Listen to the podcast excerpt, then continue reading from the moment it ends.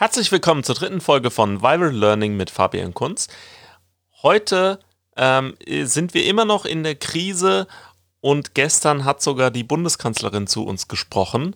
Das ist schon äh, sehr beeindruckend, weil sie das äh, sonst eigentlich noch nie gemacht hat außerhalb äh, der Silvesteransprachen.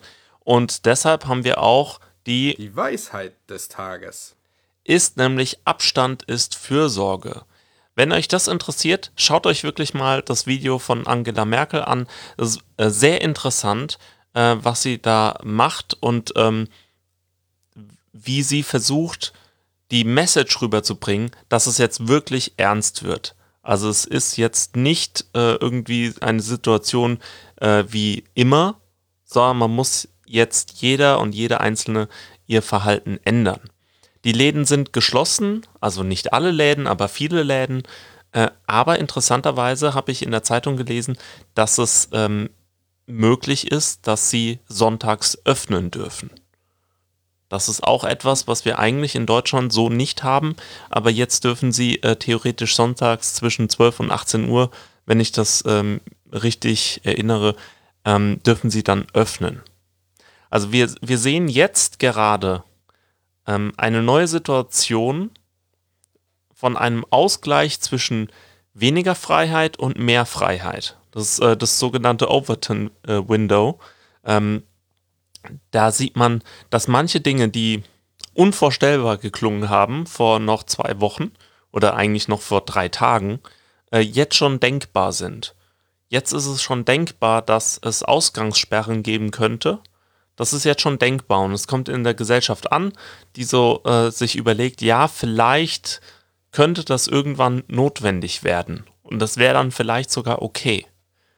Vor einer Woche wäre das noch in keinster Weise okay gewesen. Also wir, wir merken, wie wir uns da auch ähm, anpassen an die Situation und unser Denken verändern. Und darauf muss dann Politik auch reagieren. Wie sieht es bei mir aus? Ich besuche keine Familie, soweit es geht. Ähm, aber das heißt nicht, dass ich keinen Kontakt habe. Ich schreibe mit ihnen, ich telefoniere mit ihnen. Ähm, das braucht man auch, um da den Kontakt nicht zu verlieren und äh, den aufrechtzuerhalten. Äh, ich besuche zum Beispiel auch den Herrn Becker nicht, sondern äh, wir benutzen einen Videochat. Äh, man kann äh, online spielen statt Couch-Koop und äh, Telefonkonferenzen sind jetzt überall. Also egal ob es äh, professionell ist oder mit Freunden, Hausparty oder was es da alles gibt, ähm, da benutzt man jetzt digitale Medien für. Eine Sache, die ich so als Feedback bekommen habe, ist, dass es vielen noch sehr schwer fällt, mich eingeschlossen, äh, zwischen Arbeitsmodus und Freizeitmodus klar zu unterscheiden. Also zum Beispiel habe ich jetzt festgelegt, dass ich von 8 bis 13 Uhr quasi durchgehend am äh, Rechner äh, sitze und E-Mails beantworte, Podcasts aufnehme etc. Heute ein bisschen früher, das ist eigentlich nicht richtig, ähm, aber das ist so mein Arbeitsmodus. Und dann, wenn, wenn das vorbei ist, äh, gehe ich in den Freizeitmodus über. Also vielleicht werde ich äh, später dann noch äh, etwas arbeiten, aber äh, das heißt, ähm, um 13 Uhr äh, sage ich mir Arbeitsmodus aus, Freizeitmodus an.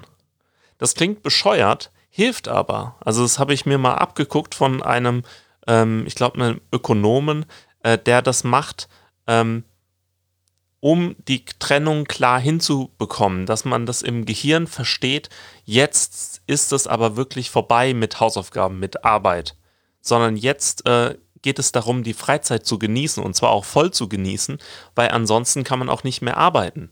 Also wenn, wenn du äh, die ganze Zeit äh, während der Freizeit, während du spielst oder was auch immer, noch so im Hinterkopf irgendwelche Aufgaben äh, hast, dann kannst du deine Freizeit nicht genießen.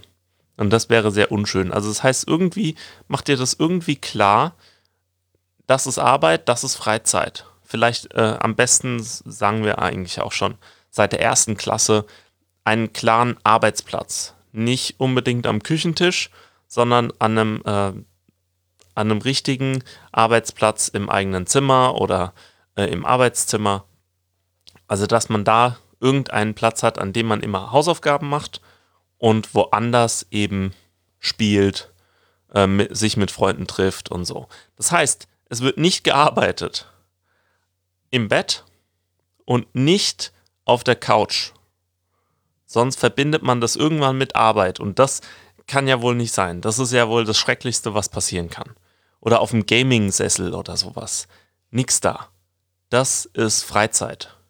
Also das klar machen, dass es an, in unserem äh, Gehirn ankommt, Arbeit, Freizeit sind unterschiedliche Dinge. Das wollen wir auch nicht vermischen. Äh, andere haben auch mir schon zurückgemeldet, dass ähm, die Aufgaben von manchen Lehrerinnen und Lehrern sehr umfangreich sind. Da würde ich euch jetzt bitten, schaut euch das nochmal an. Ist das denn wirklich so? Pro Unterrichtsstunde 45 Minuten plus ähm, Hausaufgabenzeit. Habt ihr das wirklich? Ist das mehr als diese 45 Minuten plus Hausaufgabenzeit? Weil es kann oft sein, dass äh, man so denkt, ah, es müsste weniger sein. Nee, es sind 45 Minuten plus Hausaufgabenzeit. Wie sieht es aus bei euch? Ist es wirklich mehr? Oder nicht? Und wenn es wirklich zu viel scheint, dass ihr da äh, vielleicht 90 Minuten äh, für eine Unterrichtsstunde äh, dran sitzt oder zwei Stunden für eine Unterrichtsstunde, dann äh, würde ich äh, den Lehrern schreiben. Oder was ihr auch machen könnt, ist den Vertrauenslehrerinnen oder Vertrauenslehrern zu schreiben, dass äh, die sich an äh, die Kollegin ähm, wenden und denen sagen, hör mal zu, vielleicht beim nächsten Wochenplan ein bisschen weniger. Äh, guck mal, die, die haben das äh, so nicht geschafft. Genau. Äh, ansonsten in den Podcast-Kommentaren bitte keine persönlichen Infos hinterlassen, sonst lösche ich die Kommentare. Ich lese die E-Mails, aber wie gesagt, ich zwinge mich wirklich dazu, jetzt auch Freizeit zu haben und zu sagen, nein, um 1 Uhr ähm, beantworte, nach 1 Uhr beantworte ich keine E-Mails mehr. Das habe ich die ersten paar Tage hier in der Krise anders gemacht, aber es hat mir nicht gut getan. Das heißt, ich werde nach 1 Uhr keine E-Mails mehr beantworten, auch nicht die von Kollegen. Die können dann einfach nochmal äh, warten, bis ich morgens um 8 Uhr dann am Arbeitsplatz sitze. Das ist jetzt nicht schlimm. Die wenigsten Sachen müssen innerhalb von äh, 10 Minuten geklärt sein. Normalerweise wartet man auf E-Mails auch so 72 Stunden oder so, wenn man mit dem Amt äh, äh, korrespondiert. Und das ist immer noch sehr schnell. Also das heißt, sich da nicht unnötig Stress machen. So, wir fangen an mit äh, Englisch-Fehlern Top 10. Ich habe mal so ein bisschen recherchiert, was so ähm, bei meinen Aufsätzen, die ich so korrigiere, äh, immer wieder falsch gemacht wird. Und habe da so eine Top 10 gemacht. Ich werde jetzt nicht jedes Grammatikthema erläutern. Das wäre auch viel zu langweilig.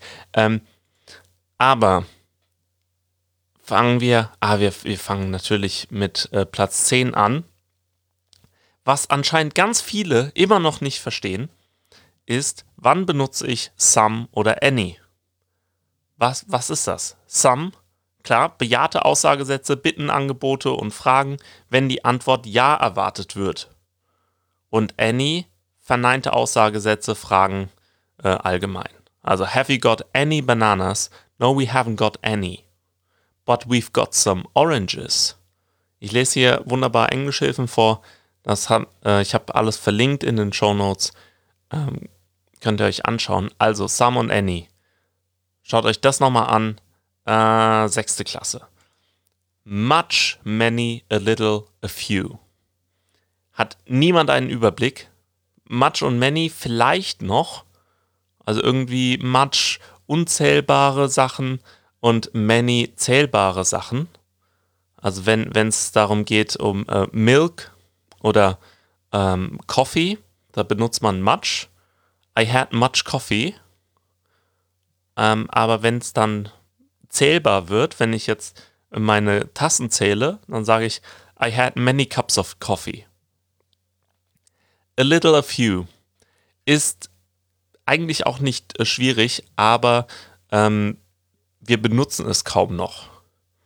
a few students ähm, ist zählbar und a little, äh, I've got a little money left, I've got a little coffee left, ähm, benutzt man kaum noch. Ganz viele vergessen, dass es a little gibt.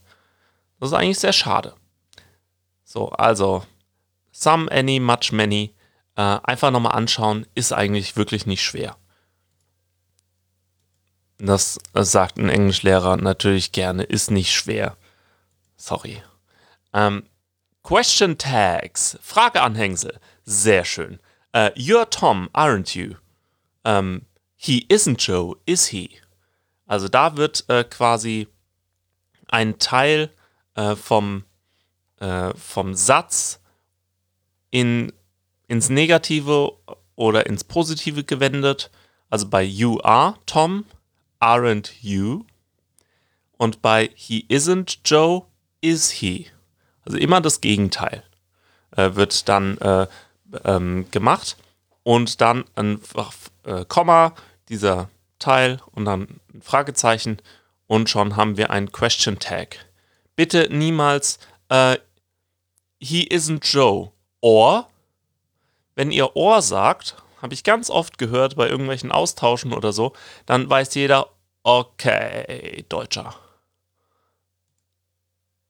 Kommata oder Kommas. Also ich weiß nicht. Äh, ah nein, nein, nein. Ja, ich habe die den. Nee, nee, ich muss ja von äh, Top 10. Fabian Kunz und Top 10. Hier. Fragen stellen. So. Fragen kann anscheinend niemand stellen. Ich verstehe es nicht. Das ist eigentlich ganz einfach. Vielleicht sollte man ähm, das nochmal wiederholen. Ich weiß es nicht. Also mit, mit Fragewörtern. Where are you? Uh, what is your name? How are your parents? Und so. Also eigentlich immer gleich. Fragewort, Verb, Subjekt. Und ähm, bei Entscheidungsfragen äh, kann man do oder have benutzen. Äh, also, äh, have you got a car? Do you have a, a new car? Solche Dinge. Schaut euch das nochmal an. Eigentlich jetzt nicht so der Wahnsinn. Aber ähm, das ist es eigentlich auch. Also meine Top 10, da sind alles so, so Sachen drin, die könnte man ganz gut lernen und üben. Äh, ganz wunderbar lernen und üben lassen sich unregelmäßige Verben. Das, das ist wirklich das, ist das einzige Ding, was man nur einmal auswendig lernen muss. Und zwar einmal richtig. Nicht irgendwie äh, Infinitiv und Simple Past Form, sondern einfach die ganzen drei Dinger inklusive deutscher Übersetzung einfach runterlernen. N nicht nachdenken. Gar nicht nachdenken. Einfach nur lernen. Wirklich Gehirn ausschalten, reinkloppen und gut ist. Ist überhaupt, ist eigentlich kein Problem. Und das gleiche dann auch äh, für das Verb to be. Im Simple Present, im Simple Past, ist egal. Einfach reinkloppen und dann ist man schon gut dabei. Dann hat man ganz viele Fehlerchen weg. Äh, wie, wie oft ich noch irgendwie ähm, äh, he are äh, a man. Schrecklich. Wa warum? Das, das brauchen wir wirklich nicht. Das äh, nicht. Das, ihr könnt mich damit foltern. Klar. Ist kein Problem. Geht alles. Aber ansonsten. Ah. Und beim Verb to be im Simple Present, bitte lernt nicht nur äh, I am from Britain, sondern auch, wie man das verneint. I am not from Britain. Und dann die Kurzform noch. I'm from Britain, I'm not from Britain. Und was ist mit der Frage, am I from Britain? Klingt blöd, ähm, benutzt man so gut wie nicht, aber manchmal halt schon. Am I blind? Solche Sachen. Okay, also das war Platz 7. Äh, alle unregelmäßigen Verben, alle Formen von to be, die man sich einfach nur in den Kopf kloppen muss. Da gibt es keine Ausrede. Das, das sind, ist eine Sache von drei Stunden und man wird 20 Jahre lang Fehler vermeiden. Das ist meine, meine, äh, meine Idee davon. Ähm, bisschen schlimmer noch, ah, ist schwierig, aber Pla Platz 6 hat äh, der, das Genitiv S bekommen. ihr kennt noch dieses Apostroph. Apostroph ist der, ist das Ding, dieser Strich von oben nach unten, der nicht ganz durchgeht, aber so Strich oben ein S. So, wie man das benutzt, ist wunderbar erklärt, werde ich jetzt nicht drauf eingehen, aber das ist, das ist einfach anders. Ja, also das ist kein Plural. Genitiv S ist kein Plural. Äh, äh, Ronnys Brother heißt Ronnys Bruder. Im Deutschen haben wir das nicht. Wir benutzen kein Apostroph. Niemals, nie. Egal wer was sagt, Apostroph gibt es im Deutschen nicht. Lassen wir weg. N nee, wirklich nicht. Machen wir nicht. Es gibt Idiotenapostrophe. Ja, das ist korrekt. Das googelt ihr mal schön und äh, schaut euch das an. Aber Idiotenapostrophe mag auch niemand. Leider, ja, also ähm, Idiotenapostrophe sind es aber auch nur, wenn es so ein äh, so ein deutscher Name ist, wo du weißt, das ist jetzt nicht international englisch gemeint. So. Aber ansonsten ist ganz oft wirklich ähm, ein Idiotenapostroph. Äh, Im Deutschen machen wir einfach Ronnys Bruder, ähm, machen wir einfach nur ein S dran, ohne irgendwelche Satzzeichen oder so. Lassen wir einfach weg. Im Englischen Apostroph S. Und äh, beim Plural ähm, S-Apostroph. Außer bei ähm, äh, Pat and Sue's a Dog, dann heißt es Pat and Sue Apostroph S. Ganz einfach. So. Wunderbar. Also Genitiv S. Ähm, Platz 6, Genitiv S. Darf man nicht verwechseln mit Platz 4, aber zwischendrin kommt Platz 5, Plural. Und zwar Wörter, die nur im Plural vorkommen. Wie zum Beispiel People. People heißt Leute, Menschen. Das, das kann man nicht, also Singular von people wäre a person. A person to people. So, das, das, das reicht. Für die äh, Nerds unter euch, ja, okay, people könnte man auch peoples nennen. Äh, also peoples wäre ähm, Völker. Und zwar wirklich nicht ein Volk, äh, wie a people heißt ein Volk, peoples, äh, many peoples heißt viele Völker. Benutzt man aber so gut wie nicht. Wann, wann redest du da äh, über verschiedene Völker? Redet man, äh, be benutzt man so gut wie nicht, äh, ist ein bisschen antiquiert, äh, also veraltet. Ja, lässt man eigentlich. Ähm, da gibt es eine schöne Übersicht. Jeans, Glasses, Scissors, alles ähm, solche äh, Wörter, die nur im Plural vorkommen. Und äh, Cattle, das ist, sind so ist Vieh, Viehbestand, also Kühe. Ähm, dann äh, Clothes. Habt ihr ähm, irgendwann mal Singular von Clothes benutzt? Wahrscheinlich nicht. A cloth ist ein Lappen. Ähm, stairs. Stairs? A stair at a time könnte man vielleicht sagen, aber ähm, da sagt man eher ähm, a step. Also stairs ist auch Plural, ganz klar. Ähm, wages, Einkünfte. So. People hatten wir schon. Police. The police are coming. Das wäre britisch-englisch, im amerikanischen Englisch eher The police is coming. Wie auch immer.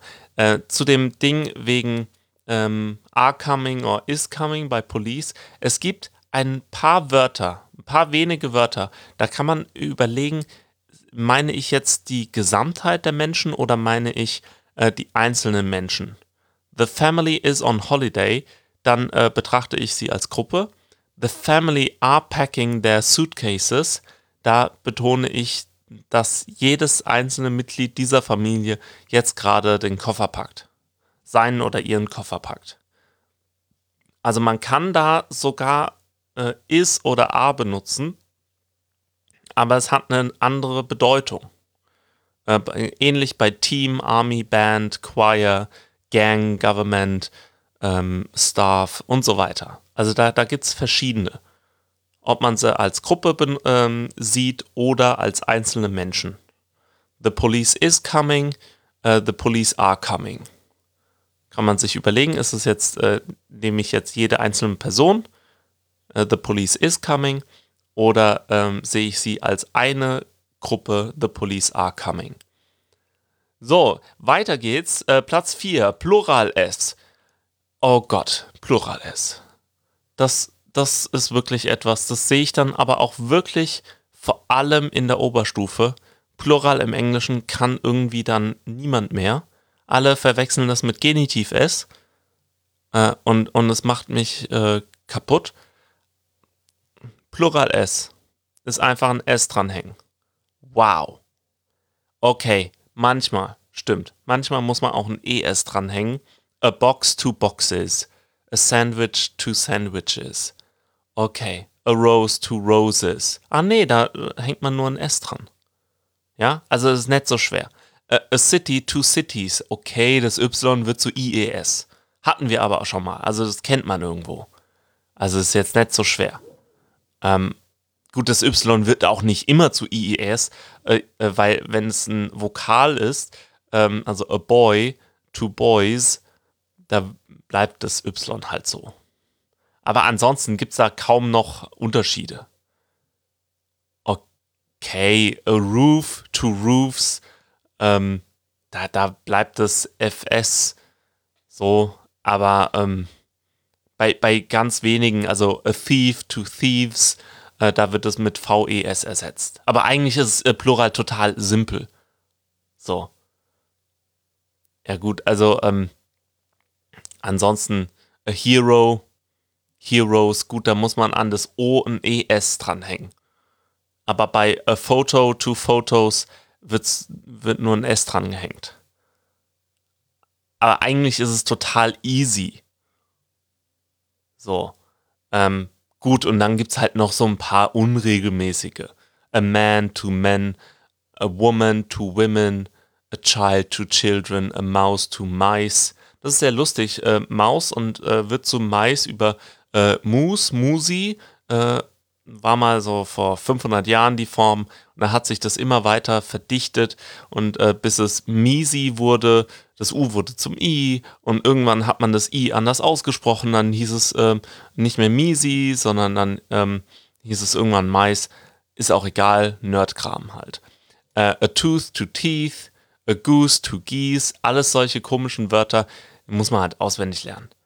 Okay, also ich, ja, okay, Plural ist vielleicht nicht so einfach, aber ich sehe tatsächlich immer nur, äh, dass Leute statt Plural S, also irgendein S oder ES äh, oder IES oder VES anhängen, äh, ein Apostroph S anhängen. Und das macht mich fertig. Das, das kann ich nicht ab. So, Platz 3. Kommata. Kommas. Kommata ist äh, die coolere äh, Variante. Also für Nerds, die, die wissen, ha, das, muss ich, das kann ich nicht Kommas sagen. Also Kommata ist der Plural von Komma. Ähm, ganz einfach, lasst sie weg. Und nie vor if. Das wäre jetzt meine Zusammenfassung. Äh, es gibt hier, ich habe euch eine schönere Übersicht verlinkt mit insgesamt nur 15 Fällen, in denen ihr Kommas äh, Kommata braucht. Also eigentlich braucht man es ja nicht. In, für, für Nebensätze, nach, wenn man irgendwas einschiebt, okay, cool. Aber ansonsten ähm, ist es nur äh, Style und nicht wirklich grammatisch notwendig. Und bitte, niemand, wirklich keiner, niemand jemals ever hat ähm, Komma das im Englischen benutzt. Also I think, Komma das also Komma that. Niemals. I think that. Kein Komma. Niemals. Warum? Warum willst du da jetzt ein Komma einschieben? Wir, wir sind nicht in Deutschland. Wir machen da kein Deutsch irgendwas. Wir, machen Englisch. Englisch ist einfach. Englisch ist sogar so einfach. Und jetzt kommen wir zu Platz 2, dass wir nur eine Satzstellung haben wir haben nichts irgendwie großartig hier. Jetzt muss man das Verb hier hinstellen und das Objekt und das erste, das direkte oder das indirekte Objekt hier und da. Viel zu kompliziert. Die, Im Englischen machen wir es einfach. Wir, wir sind einfach. Unsere Sätze sind immer gleich. Es ist total egal. I play football. I drink coffee. She reads a book und so weiter. uh, we played uh, with Max. Wie auch immer, ist immer gleich. Subjekt, Verb, Objekt. Man braucht nicht mal ein Objekt. I podcast. Subjekt, Verb. Braucht man nichts anderes. Subjekt, Verb ist total in Ordnung. Ist ein sehr kurzer, langweiliger Satz, aber ist ein Satz. Das heißt, SVO, Subjekt, Verb, Objekt, immer gleich. Da braucht man gar nicht nachzudenken. Ich denke auch gar nicht mehr nach. Und wenn ich einen Satz bilde, der heißt I uh, drank coffee and then I um, recorded an episode for my podcast. Immer gleich. Subjekt, Verb, Objekt und Subjekt, Verb, Objekt und dann Subjekt, Verb, Objekt. Aber Subjekt, Verb, Objekt. Ihr könnt euch einen Rap-Song daraus machen, ist mir egal, aber wirklich, warum irgendwie anders? Das, das lassen wir mal bitte. Ja, also das. We can speak English. Da haben wir noch ein Hilfsverb. Okay, das kann man nach, da noch einsetzen. Aber ansonsten brauchen wir da nichts anderes machen. Im Deutschen heißt es, wir können Englisch sprechen. Alter. Das ist viel, viel zu kompliziert. Warum ist Sprechen jetzt hinter, äh, hinterm Objekt? Verstehe ich nicht. Kann man mir nicht erklären? Also kann man bestimmt erklären, irgendwo. Toll, ich bin kein Deutschlehrer, ich bin Englischlehrer. Ich mach's einfach. Subjekt, Verb, Objekt. We can speak English. Fertig. Und was mich regelmäßig komplett fertig macht, ist, wenn ich in der Oberstufe Sachen lese, die kein S haben, wenn sie über einzelne Personen reden, wie he, she und it. Peter watch television und ich will das äh, Heft nehmen und irgendwie gewalttätig werden. Nein, wirklich. Ein, ein, einmal lernen. I play, he plays. PlayStation 4. I hurry, she hurries to the meeting. Und so weiter. Also wirklich, bitte. Einmal lernen. Einmal. Das ist nicht schwer. Das ist im, im Present einfach machen. He does that. Who does that? So, einfach bitte. Es muss mit. So. Gut, also das, das waren meine Top 10. Gut, ich habe es jetzt vielleicht nicht so toll gemacht wie irgendwelche YouTuber. Es tut mir leid. Aber äh, hätte ich noch irgendwelche Soundeffekte so oder so einspielen äh, sollen. Ich habe hier mein, mein Pad, das ist alles gut. Aber warum? So. Eine Sache muss ich aber äh, sagen. Äh, da muss ich mal kurz gucken äh, wo ich den Sound gespeichert habe. Der Spruch des Tages. Nein, das ist es nicht. Der Konsum. Wunderbar. Und zwar äh, fragen sich jetzt wahrscheinlich viele, wo, äh, wie soll ich mir das alles merken? Muss ich mich jetzt hinsetzen und alles lernen? Das ist ja total langweilig, Herr Kunz. Was soll denn das? Und ich sag, naja, wir, wir erinnern uns noch an die Weisheit des Tages. Ah nee, die Weisheit war jetzt Abstand des Fürsorge, oder? Na, Mist. Ich hatte zuerst eine. Die Weisheit des Tages. Äh, so sowas ähnliches wie ähm, Lesen ist Lernen oder sowas. Aber egal. Also, man kann sich das nicht alles merken. So, man, man sollte sich das auch nicht auswendig lernen. Auswendig lernen finde ich langweilig, äh, langweilig, außer bei unregelmäßigen Verben. In Kopf kloppen, ne? Haben wir gesagt. Ähm, aber was ihr machen könnt, ist einfach lesen. Auf Englisch. Am besten, wenn ihr Englisch ler lernen wollt. Äh, lesen und ihr kriegt diese ganzen Strukturen einfach so mit. Ihr müsst nie wieder überlegen, ähm, hänge ich jetzt bei einem he im Present ein S dran? Sollte ich he do that sch äh, schreiben oder he does that? Hm, ist eine interessante Frage. Niemals werdet ihr euch das überlegen, wenn ihr lest.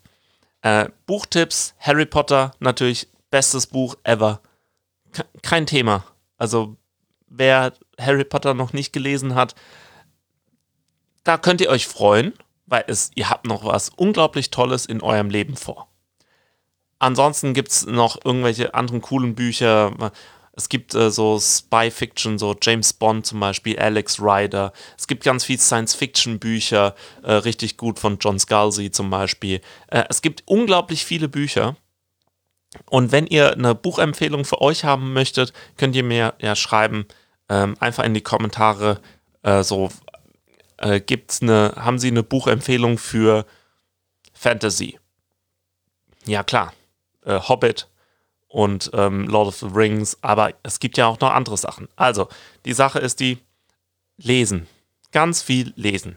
Wenn ihr zehn Bücher gelesen habt, dann äh, habt ihr da ganz bestimmt mehr für Grammatik gemacht, als wenn ihr euch zehn Stunden hingesetzt hättet.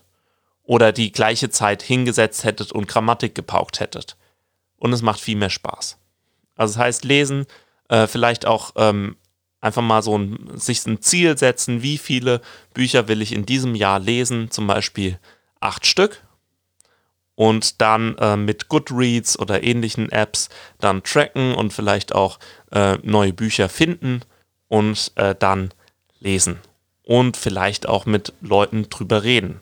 Man kann auch Bücherpodcasts machen. Es gibt Booktuber, das sind äh, YouTuber, die äh, Bücher vorstellen. Also da gibt es ganz viel schaut euch das mal an, lest ein bisschen mehr, macht richtig Spaß und ist eine tolle, äh, günstige Freizeitbeschäftigung, weil die meisten Stadtbüchereien englische Bücher haben und ihr das kostenlos ausleihen dürft.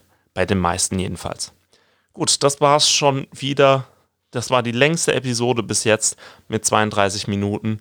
Ich wünsche euch einen schönen Donnerstag und äh, schaut wirklich, dass ihr mal den Freizeitmodus heute anschaltet und den Arbeitsmodus irgendwann nach eurer Arbeitszeit dann auch aus. Auf Wiedersehen.